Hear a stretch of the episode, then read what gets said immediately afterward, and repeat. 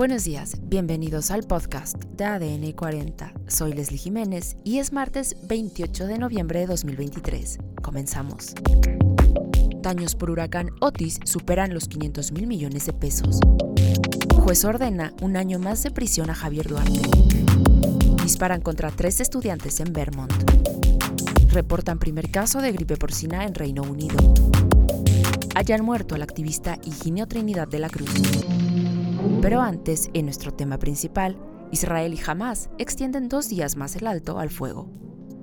Este lunes se confirmó que tras cuatro días de alto al fuego entre el grupo Hamas e Israel, así como tres liberaciones de rehenes, el alto al fuego continuará por dos días más.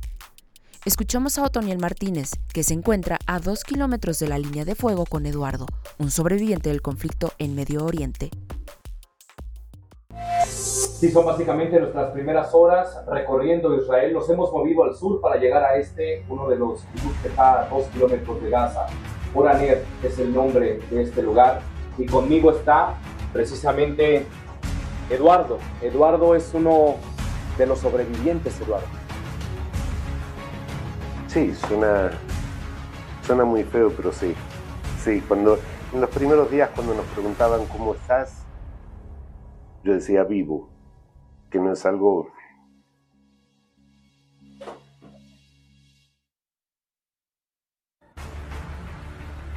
no es algo común en esta zona.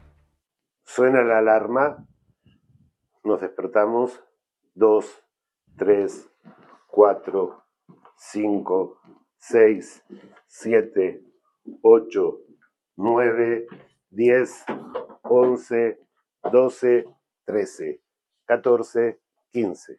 Entra por favor porque tenemos que describir este lugar que para ti es el más seguro. Son habitaciones, pero las paredes y las ventanas no son normales. Estos son habitaciones, eh, es un búnker.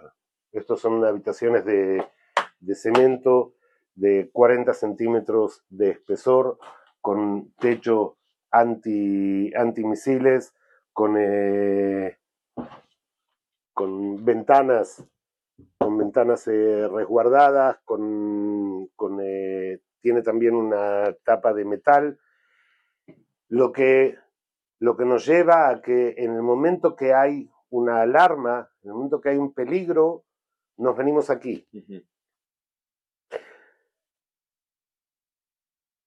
Y terroríficamente, eh, la mayoría de la gente que ha sido asesinada en sus casas fue la gente que entró a los refugios. Por un pequeño detalle en las puertas. Por un pequeño detalle. La puerta esta se cierra y después de que se cierra, se cierra así y así está eh, teóricamente contra gases, contra guerra química. Te agradezco mucho la oportunidad de platicar contigo. Te agradezco a ti que hayas venido hasta aquí, hasta este lugar, hasta este agujerito en el mundo para dejar contar cuál es nuestra sensación, cuál es nuestra forma de pensar y un deseo de paz para todo el mundo. Además, Alejandro Martínez Sidney, presidente de la Cámara Nacional de Comercio, Servicios y Turismo de Acapulco, informó que el 98% de los comercios y hoteles de Acapulco están afectados y los daños ascienden a 500 mil millones de pesos. Además, se requerirán de dos años para recuperar el puerto en su totalidad. En otros temas, el exgobernador de Veracruz, Javier Duarte de Ochoa, recibió por parte de un juez de control otro año de prisión preventiva justificada por la desaparición forzada en 2016 de David Lara Cruz, un ex policía del Estado. Fue en una audiencia virtual donde el exgobernador fue acusado por la Fiscalía General de Justicia de Veracruz de desaparición forzada. La determinación le fue dictada en la audiencia de revisión de la medida cautelar por un juez de control de Pacho Viejo. Más información.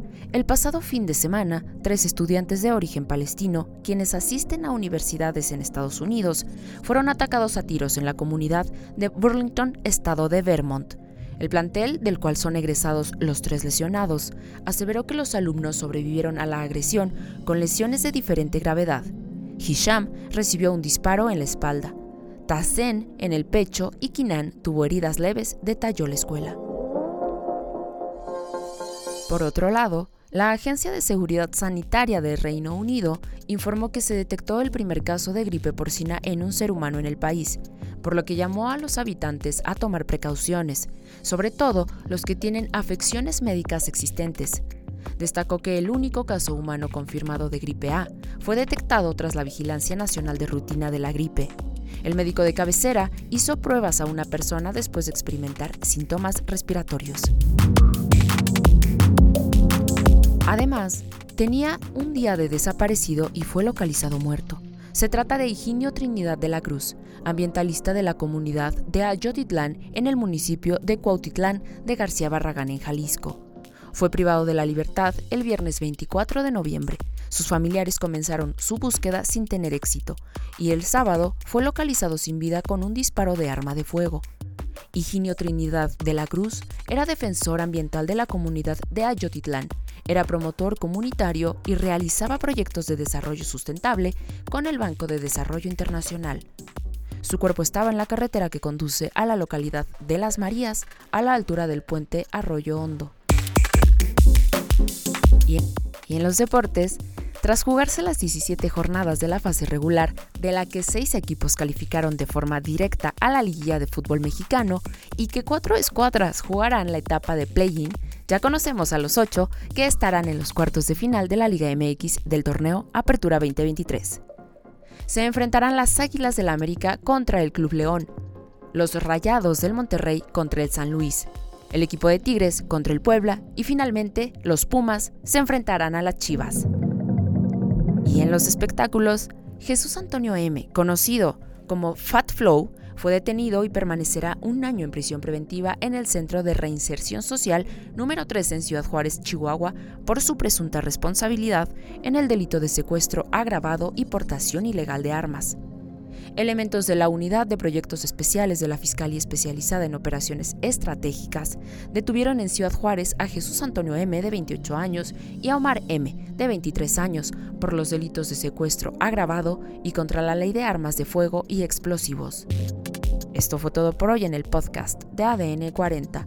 Soy Leslie Jiménez y recuerda seguir a ADN 40 en Spotify, Apple o tu plataforma de audio favorita.